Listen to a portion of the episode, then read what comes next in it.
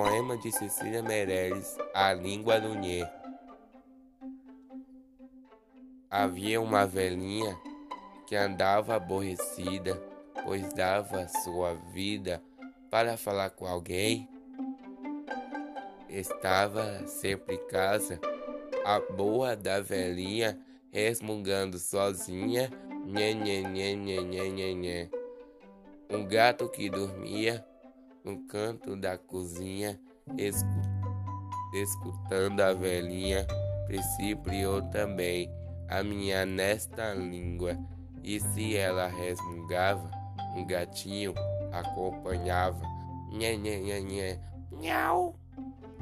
Depois veio o cachorro na casa da vizinha, pato, cabra, galinha, de cá, de lá, de além. E todos aprenderam a falar noite e dia naquela melodia.